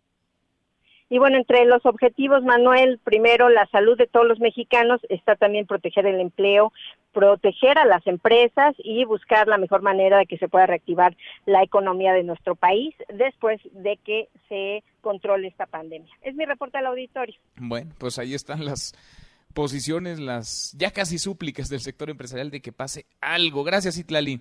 Buenas tardes. Muy buenas tardes y lo mismo desde la oposición. Vaya, desde todos los frentes, ¿eh? desde todos los frentes de la sociedad mexicana, se urge la necesidad de traer pronto de colocar sobre la mesa medidas, medidas para superar la adversísima situación económica en la que nos encontramos, que está mandando a la calle, insisto, todos los días a miles de personas, que está dejando sin su sustento a miles de familias en nuestro país. Y esto se puede poner peor, porque ya hemos platicado también de la crisis de violencia que se alimenta de esa crisis económica. Le agradezco mucho al presidente nacional del PAN, Marco Cortés, que platique con nosotros esta tarde. ¿Cómo estás, Marco? ¿Qué tal, Manuel? Qué gusto saludarte. Buenas tardes. Pues muy preocupado por las crisis que enfrentamos. La primera, la crisis de salubridad. La segunda, la crisis económica. Bien lo acabas de decir. La crisis de seguridad que también se da a consecuencia. Y, y también pareciera, Manuel, que hay una crisis de sentido común. Cuando todos los países están tomando ciertas medidas concretas, puntuales, para cuidar al sector productivo, para cuidar el ingreso familiar, el trabajo, para que la gente no la despidan. Aquí en México no se están tomando medidas al respecto.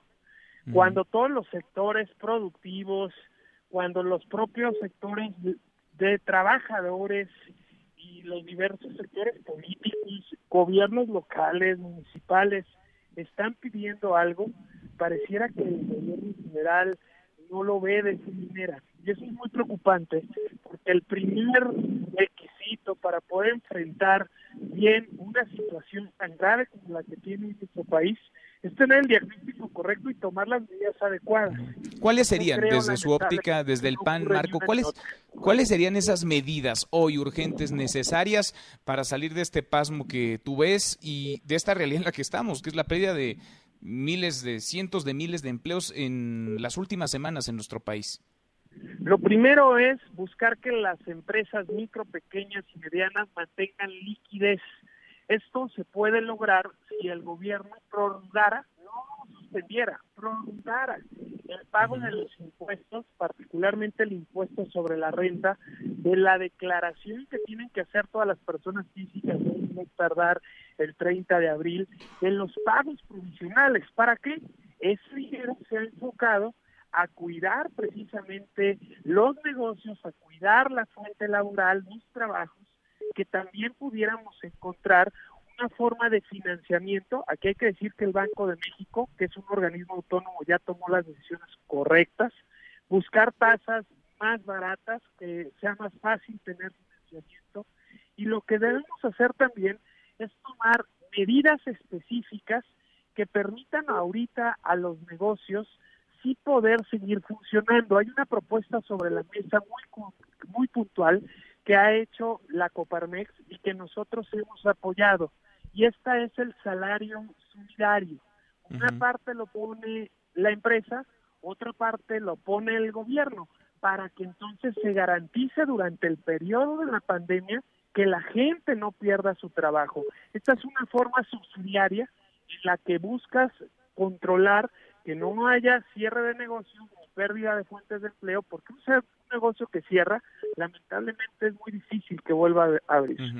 complicadísimo. Y además eso podría inyectar liquidez ¿no? a la economía para que se mueva un poquito, o por lo menos para que la gente tenga certeza de que después de toda esta incertidumbre en la que vivimos habrá luz al final, al final del túnel. Ahora, sigue el llamado, porque lo hemos platicado en otras ocasiones, sigue el llamado al presidente López Obrador para que convoque a un pacto, a un gran acuerdo de unidad de todos, más allá de diferencias políticas, partidistas, de gobiernos, de oposición, de empresarios. Un llamado a que todos se sienten a la mesa, firmen un pacto, firmen la pipa de la paz. Es necesario, siempre en una crisis y en una situación tan compleja, que todo mundo dejemos a un lado nuestras ideologías políticas, nuestros proyectos de cada institución o del propio gobierno y poner la prioridad nacional. Y por eso nosotros le hemos pedido al presidente que nos convoque a todos los actores, empresariales, gremiales, sociales, académicos. Pero sí irían, Marco, o condicionarían esa asistencia buscaríamos evidentemente que se hiciera lo correcto, que se invirtieran los recursos públicos de forma adecuada. Nosotros de arranque lo que pedimos es que se cancelen o se pospongan estos megaproyectos de el aeropuerto de Santa Lucía, del tren Maya, de la refinería de Dos Bocas, que no hace sentido cuando el precio del petróleo ha perdido gran valor, cuando la tendencia de la caída de este precio viene a la baja en los últimos años, cuando vienen empujando muy fuerte las energías limpias, ya no hace sentido invertir tales cantidades de recursos en una refinería que hoy simplemente no es rentable, no, no, no es algo de donde podamos nosotros pensar que México va a poder salir adelante. Entonces, lo que pediríamos es que ese recurso se invirtiera en aquello que sí es necesario ahorita, cuidar la vida de las personas, su salud y cuidar el ingreso familiar, su trabajo y dar un seguro de desempleo a quienes ya lo pidieron por el periodo de la contingencia y además un plan emergente para quienes se autoemplean, la gente que vive del comercio informal, que son la gente muchísimos. que no puede salir a trabajar, pero tampoco tiene lo necesario para comer el día a día. Se requiere un programa específico también durante el periodo de la pandemia. Pues seguimos platicando en el camino, Marco. Veremos porque pasan las semanas y no, no parece haber una ruta clara. Sigue habiendo mucha incertidumbre y la crisis se profundiza. Gracias como siempre. Yo estoy a la orden siempre, Manuel, y de verdad el partido, sus legisladores, los gobiernos estatales y municipales, listos y puestos para construir, esperando una convocatoria para hacer un gran acuerdo nacional en beneficio de México. Gracias, Marco. Abrazo. Otra vuelta, muy buenas tardes. Es el presidente nacional del PAN, Marco Cortés. En Mesa para Todos, Ezra Shabot. Ezra, a ver, ayúdanos a entender qué pasó. Había dicho el presidente López Obrador hace unos días que hoy se iba a presentar el plan energético para enfrentar la crisis económica, la caída internacional del precio de petróleo y como en otras tantas ocasiones nos quedamos esperando. Ezra Shabot, ¿cómo te va? Hola, buenas tardes, Manuel. Pues no, no hay plan, es tan sencillo como eso, y solamente ahí la asignación del presidente de la República en el sentido de que, bueno, pues eh, el petróleo, que pues hoy llegó ya a mm, lo que podríamos llamar eh, niveles de producción en Pemex de millón setecientos eh, cuarenta y cinco mil barriles por día, que es un poquito menos de lo que le dijeron a la OPEP que se estaba produciendo, un repunte finalmente, pero el presidente dice que con ese, esa producción de petróleo lo que vamos a tratar de hacer es comérnoslo todo. O sea, simple y sencillamente estamos ante una situación en donde va a tratar de refinar, quién sabe a, qué costos, pues todo el petróleo y ya no vamos a exportar.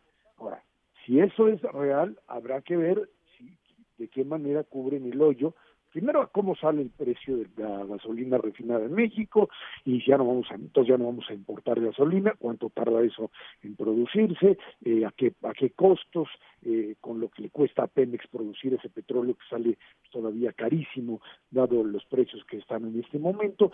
Y además, la parte más grave es que si no se exporta petróleo, pues entonces todavía tienes un hoyotote dentro de lo que serían las finanzas públicas, no como los países que dependen totalmente del petróleo, pero en este año además que obviamente esto no va a suceder, pero esa sería la perspectiva, con una caída en los ingresos fiscales producto de la parálisis económica, pues sería todavía mucho más. Oye, Ezra, pero con ese escenario pues, estamos como entre malo, muy malo y peor, ¿no? Así es, bueno, pues es que esas son las alternativas que estamos teniendo en este momento. Es que parecería ser que eh, esta idea de patear el voto con respecto al tema petrolero tiene que ver con el hecho de que pues la única salida que tendría en este momento es prácticamente ir en contra de lo que es el proyecto que tiene la 4T, que sería cerrar Pemex. O sea, simple y sencillamente hacer lo que muchas petroleras hacen, de bajarle al petróleo de lo que dijo el presidente, incluso, pues le vamos a cerrar a los pozos, pues sí, le vamos a cerrar, pero hay que cerrarle mucho más, porque simple y sencillamente los costos no te dan, simplemente estar produciendo es básicamente estar perdiendo dinero. De por sí, el, el indicador económico que nos dio el día de hoy el INEGI con respecto a inversión en febrero, antes de la crisis, ya te daba una tendencia negativa. Si tú además a esto le añades lo que está sucediendo ahora, pues el tema de petróleo, hoy, hoy los temas de petróleo son totalmente eh, negativos, o sea, no te dan para ni apoyar la industria ni apoyar absolutamente a nadie. Entonces tienes que hacer esto, decir, pues no, no hay tema de petróleo, porque la única salida además sería pues anunciar que, que sí, que sí hay eh, farm outs, que sí hay eh, proyectos de coinversión, en un momento donde a nadie le interesa ya eso pues obviamente en este momento lo que tienes son un montón de buques mexicanos ahí parados, atascados de petróleo en el Golfo, que no tienen a quién, a dónde desembarcar, porque simplemente no hay forma en que esto funcione. Nos, ya nos cayó encima, el tiempo se nos vino, el destino encima, y no hay manera, Manuel, no hay manera de que en este momento se pueda diseñar una política energética, mucho menos que Rocío Nale pueda de alguna forma pues aparecer dando un discurso que suene coherente en este momento para tratar de pues eh, ver lo que podría pasar dentro de dos o tres meses donde esperemos se empiece a reactivar la economía y entonces todos estos excedentes petroleros pues puedan comenzar a utilizarse y podría regresar a un esquema más o menos normal. Hoy estás con mezcla mexicana a los 8 dólares por barril, ya, ya no estás en terreno negativo, estás en 8 dólares, te cuesta 14, no vale la pena. No, no, no, es pérdida. Pura pérdida. Pero bueno, Rocío Nales, Rocío Nales está en su realidad, ella sigue en su imaginación, cierra los ojos y vislumbra los aplausos que se ganó, que recibió en esa negociación exitosísima de México en la OPEP.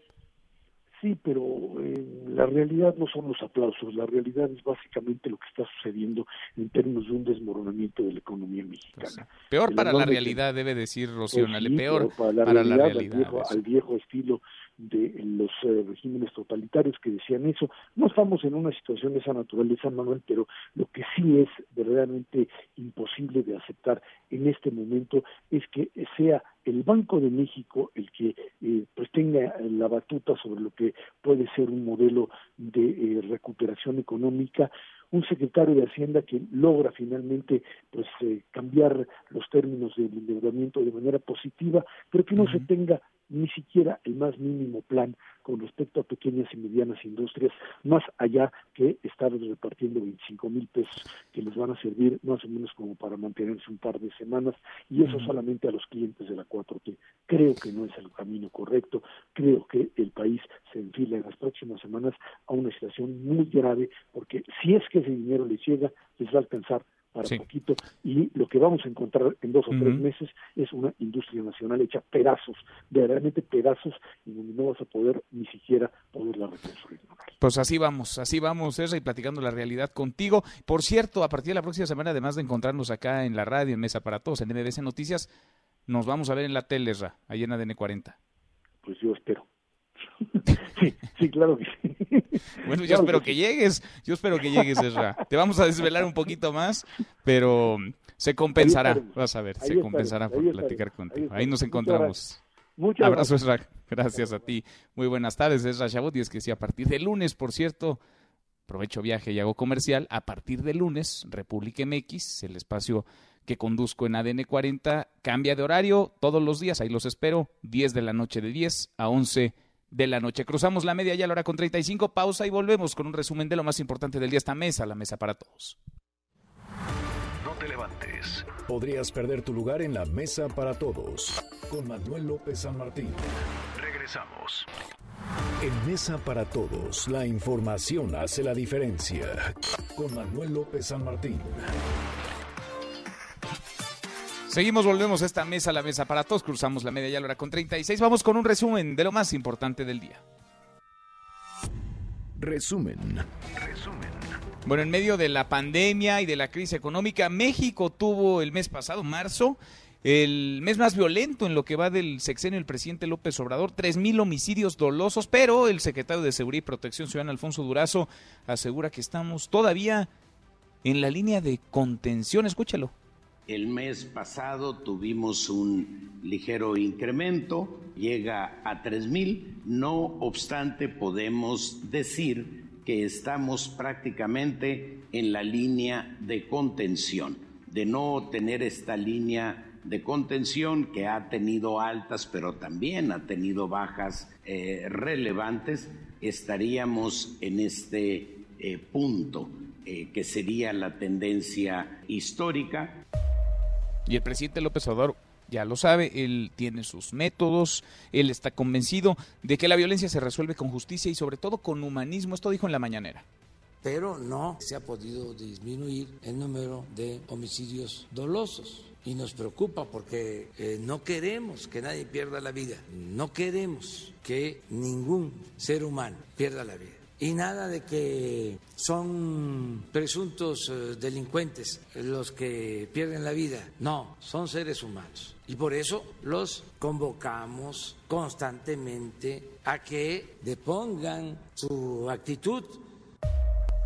Bueno, y lástima, ¿eh? porque iba bien, digamos, el año había comenzado bien en términos de la violencia y la inseguridad. Desde diciembre, luego enero y febrero, bajado el número de homicidios dolosos. Ya en marzo otra vez la curva se fue para arriba, se disparó y ahora estamos en una situación pues de pronóstico reservado en medio de varias de varias crisis. Tras reunirse con el presidente López Obrador en el Palacio Nacional, Ricardo Agüed negó que su salida de la Administración General de Aduanas haya sido forzada. Escuche lo que dijo yo encontré gente valiosa y también encontramos prácticas que son nocivas, donde es muy fácil corromperse. Se hicieron más de 24 movimientos en las aduanas de México, en tranquilidad, sin ninguna situación de riesgo. ¿Se sintió amenazado? No, no, pues, mire, todo el que está en la función pública tiene la propia amenaza de su propio comportamiento. El que en aduanas y en la función pública y en los cargos públicos, si es uno correcto, no tiene temor de amenaza porque no está tocando intereses del Estado, ni fallándole al pueblo, ni incumpliendo con la ley ni la regla, ¿no? Bueno, y se acuerda que esta semana, se lo platiqué, el presidente López Obrador anunció una serie de medidas para pues, apretarse el cinturón más dentro de la administración federal y juntar una vaquita, una ronchita de dinero para invertirle a la crisis económica, a la contingencia sanitaria. Entre otras medidas, se anunció recortes a salarios de lo que el presidente considera alta burocracia y la eliminación del aguinaldo de algunos funcionarios públicos. Bueno, pues Ricardo Monreal, el presidente de la Junta de Coordinación Política del Senado, hoy al llegar al Palacio Nacional a una reunión con el presidente, dijo que esto, pues que esto es improcedente, así lo señaló tendrán que ser voluntarias. Un decreto, lo digo con todo respeto, del Ejecutivo, jerárquicamente, constitucionalmente, la ley debe estar por encima de él. Es decir, si es una ley general, como es la Ley Federal del Trabajo, que establece el aguinaldo y el salario como un derecho irrenunciable, entonces quienes se sometan a una donación voluntaria es asunto de ellos en el momento de solidaridad. Así lo entiendo yo, pero no se puede aplicar el decreto por encima de la ley. Bueno, y ante lo que luce como parálisis o bandazos dentro del gobierno federal para hacer frente a la situación en la que nos encontramos, el Consejo Coordinador Empresarial ha anunciado que comenzarán a partir del lunes una serie de mesas en temas como salud, economía, turismo y comercio para plantearle ayuda concreta al gobierno federal y así salir de la situación tan difícil, tan adversa en la que está nuestro país. Es la voz de Carlos Salazar Lomelín, el presidente del Consejo. Decimos y repetimos los empresarios, este es un tiempo de unidad, un tiempo de colaboración y un tiempo de responsabilidad. Hemos organizado 11 mesas de trabajo para lograr estos objetivos, el análisis, las propuestas, articular recomendaciones para que la sociedad pueda continuar ayudando a nuestras autoridades a enfrentar al enemigo común que es el COVID-19. Bueno, y los obispos de México hicieron un llamado al gobierno para que considere destinar los recursos de los grandes proyectos y obras nacionales, léase Tren Maya, Aeropuerto en Santa Lucía, refinería en Dos Bocas, a mitigar las grandes carencias en salud y alimentación de los mexicanos más necesitados. Y la Ciudad de México advierte castigo, sí, castigo, sanción para quienes agredan a personal médico. Adrián Jiménez, platícanos. Adrián, buenas tardes, ¿cómo estás? Buenas tardes, Manuel. Te saludo con gusto, igual que al auditorio. La jefa de gobierno, Claudia Sheinbaum, advirtió que se castigará con todo el peso de la ley a quienes agredan a personal médico. En conferencia de prensa, la mandataria pidió a la población ser solidaria con los trabajadores de la salud que están atendiendo a enfermos de COVID-19. Escuchemos. Yo estoy muy eh, optimista porque la ciudadanía se ha comportado muy bien. Y ahí donde no se comporten, eh, donde haya daño a eh, nuestros trabajadores de la salud. Eh, también sé que la Fiscalía General de la Ciudad de México va a actuar con todo el peso de la ley, porque tampoco se puede permitir que estas acciones se desarrollen sobre el hoy no circula obligatorio que se implementa desde ayer como parte de las medidas para enfrentar la fase 3 de la contingencia sanitaria en la Ciudad de México, la funcionaria dijo que en las primeras horas de este viernes se acumulan 50 apercibimientos y 25 vehículos remitidos al corralón, mientras que ayer se realizaron 120 apercibimientos y se remitieron al depósito vehicular 36 autos. Manuel Auditorio es la información. Buenas tardes. Buenas tardes, gracias. Muchas gracias, Adrián. Hasta aquí el resumen con lo más importante del día.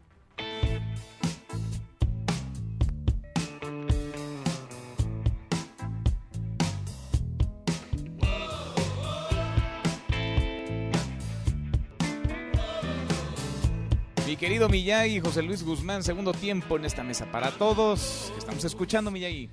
Fíjate que estamos escuchando un estreno. Apenas ayer terminó la mesa para todos y los Rolling Stones dieron a conocer un nuevo tema. Ah. ¿Qué es este que estás escuchando? Se llama Living in a Ghost Town, que significa viviendo en un pueblo fantasma y que está filmado, grabado con escenas en el video oficial de todas las ciudades más importantes del mundo completamente vacías por el coronavirus. Mick Jagger Ah, es muy buena, es una gran rola. Sí, está buena, está buena, la verdad. Mick Jagger dice que la tenían guardada de su último disco y la pensaban estrenar pronto, pero que se les, después de la presentación en el, en el especial de la semana pasada, que estuvieron platicando, dijeron que convenía sacarla ahora, así que la estrenaron la tarde de ayer. Estos son los Rolling Stones, Living in a Ghost Town, una gran, gran rola que ya está en todas las plataformas. Suena muy bien y mejor en viernes. Abrazo, Miguel, gracias. Abrazo, Manuel, buen fin de semana. Ahí te escucho al ratito con Alex Lora, con Jimena Sariñana, Charros contra Gangsters a las 7. Pausa y volvemos. Hay más en esta mesa, la mesa para todos.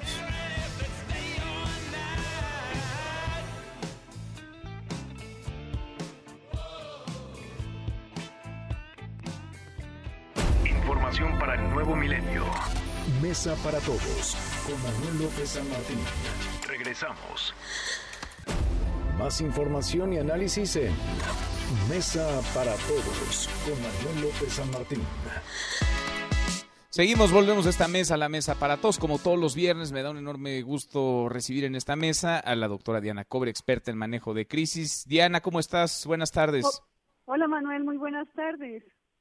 Pues eh, esta fue particularmente una semana difícil, distinta como han sido distintas las últimas, pero esta más todavía para millones de niñas, de niños y de papás y mamás, porque esta fue semana de regreso a clases. ¿De qué manera está afectando el encierro, el confinamiento a las niñas, a los niños y a las dinámicas de las familias, Diana? ¿Y cómo explicárselos? Sí, Manuel, una importantísima pregunta.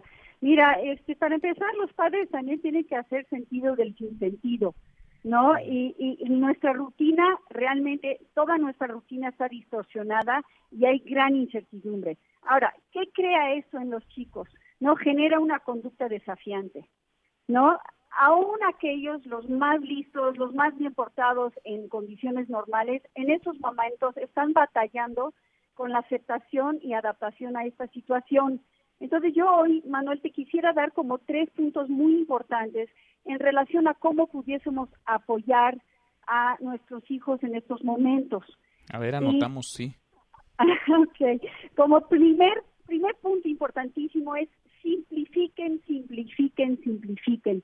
¿sí? Relajen su nivel de exigencia en la productividad y en el nivel de eficiencia que esperas de tu hijo. ¿no? En estos momentos hacemos lo que podemos, no podemos hacer más. Ustedes, los, los padres, no somos maestros. ¿sí? Tenemos otras cosas que hacer, tenemos que hacer la casa, tenemos que a lo mejor tener nuestro trabajo, a lo mejor estamos no con más gente en la casa. Entonces, hay que reducir este estrés de querer ser escuela en casa o hasta trabajo en casa, ¿no? No podemos manejar, tenemos que no aceptar esta parte tan importante. Luego también es muy importante estructurar y mantener la calma, ¿sí? Todos necesitamos de una predictibilidad, ¿sí? Para generar calma. No, no sea rígido, no trata de no ser rígido, no recrear, no, este, situaciones que pertenecen a otro momento de vida, cuando la rutina era otra. La adaptación es importantísima en este sentido. Y finalmente, Manuel, que yo creo que es lo más importante, es el apoyo, ¿no? Adelántate al sentimiento de crisis. Si el niño cuando no cuando algo trae, normalmente no lo puede expresar en palabras, sino que lo expresa a partir de conducta y además lo siente a partir del estado de ánimo de los padres. Entonces, si tú puedes, como papá o mamá, conectarte empáticamente, ¿no? Lo estás ayudando a que pueda razonar y pensar tomando el control de sí mismo. Qué importante esto que dices porque, híjole, los papás, y he platicado con varios y con varias mamás también, sienten una carga enorme, ¿no? Sienten una responsabilidad tremenda y eso les presiona más todavía. Y en lugar de darle la mejor cara a su hijo, a su hija, preocupados por darles lo mejor en términos de educación, pues terminan presionándolos y presionándose mucho más. Cuando valdría la pena de decir, a ver, este no es el momento para, para estudiar, hagamos lo posible, hagamos lo mejor que podamos y si nos presionamos más del beneficio que obtenemos, cerremos el libro y hagamos otra cosa, porque si no el daño es mayor son palabras con gran verdad las que estás diciendo. Entonces, bueno, relevante durante una crisis, ¿no? Este, verbaliza y nombra, ¿sí? Estos temas tan difíciles. Los niños o uno no tiene por qué entender si no son nombrados. Entonces, hablar con los hijos es importante, ¿no? Reconocer que también tú como adulto tienes preocupaciones muy profundas, miedos, frustraciones esos son muchas veces aquello que también le transmites a tu niño o a tu niña, ¿no? Y como tú bien acabas de decir, no pretendas querer arreglar absolutamente todo, no es posible, ¿no? Tenemos un gran sentido de descontrol. Dentro de lo que podamos, mantengamos un poco de control, ¿sí? Desde un lugar razonable. Sin duda. Y, y privilegiemos, ¿no? La salud, la salud emocional. Diana, gracias como siempre. Al contrario, Manuel, gracias y buenas tardes a tu auditorio. Muy buenas tardes también para ti. También hay notas positivas. MBS Noticias, contigo en casa, tiene para ti notas positivas. Pues sí, es viernes y los viernes también hay muy buenas noticias. Y fíjese que cansada de ver a habitantes infringir las normas de cuarentena a riesgo de propagar el nuevo coronavirus, una funcionaria indonesia decidió dar una lección a aquellos que ignoren estas medidas, encerrándolos en una casa embrujada. La idea es que si hay una casa vacía o una casa embrujada en un pueblo, hay que aislar ahí a los infractores, declaró Kushnidar Untung Juni Sudobati, jefa de la división administrativa de Sragen, en la isla de Java. Los primeros infractores por salir de su casa durante la cuarentena fueron ya llevados a varias casas embrujadas y el castigo funciona porque los dejan pasar varias noches solos sin luz y sin comida. Los infractores juran que no lo volverán a hacer, pues ya vieron a más de un fantasma.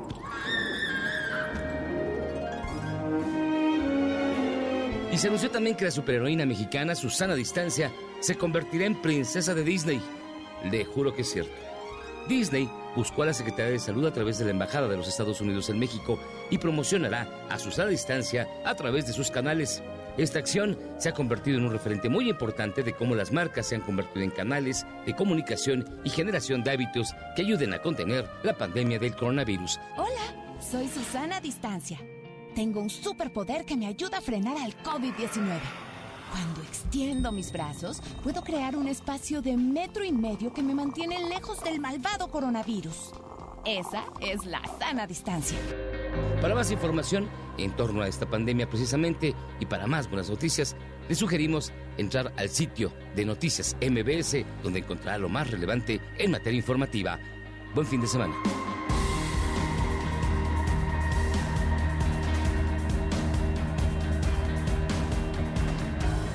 MBS Noticias, contigo en casa, trajo para ti notas positivas. También hay buenas noticias. Ya pero nos vamos, revisamos lo último, la información. En tiempo real, universal. Hacienda deja sin subsidio en IEPS a combustibles. El Heraldo de México. Brote en Atizapán. 35 médicos y enfermeras contagiados, contagiadas por COVID-19 en el Hospital General. Milenio. Función Pública recibe 77 denuncias por corrupción en aduanas. MBS Noticias. Micronegocios sobreviven con ventas por debajo del 50%, dice la Canacope. Con esto cerramos, con esto llegamos al final. Gracias. Muchas gracias por habernos acompañado a lo largo de estas dos horas, a lo largo de esta semana. Yo soy Manuel López San Martín, se quedan con Nicolás Romay, Radio Marca Claro. Nos vemos al rato a las 8 de la noche, Noticias República MX por ADN 40 y aquí nos encontramos el lunes en esta mesa, la mesa para todos. Y es viernes, buen fin de semana, pásela muy bien. MBS Noticias presentó Mesa para Todos con Manuel López San Martín. Un espacio donde todos tienen un lugar. Este podcast lo escuchas en exclusiva por Himalaya. Si aún no lo haces, descarga la app para que no te pierdas ningún capítulo. Himalaya.com